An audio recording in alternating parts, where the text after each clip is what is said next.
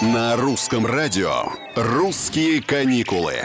Всем привет, с вами Петр Кузнецов. Пока в Турции, Греции пожары, в Египте дорого, а все остальные как бы подзакрыты, наши продолжают наслаждаться родными, еще незнакомыми при этом местами. Так, выяснилось на днях, что туристы тратят за несколько дней отдыха в Териберке до 60 тысяч рублей. Поток растет, несмотря на пандемию. Средний чек путешественников Мурманской области не только снизился, но и вырос в сравнении с доковидным 2019 годом, похвастался глава региона Андрей Чибис. По его словам, за первые 7 месяцев область посетила порядка 250 тысяч туристов. «Русские каникулы». каникулы.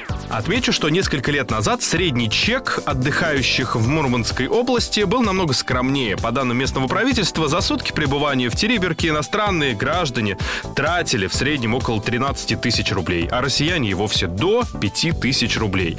В отсутствие зарубежного турпотока власти региона совместно с Ростуризмом организовали чартерные программы в Мурманск.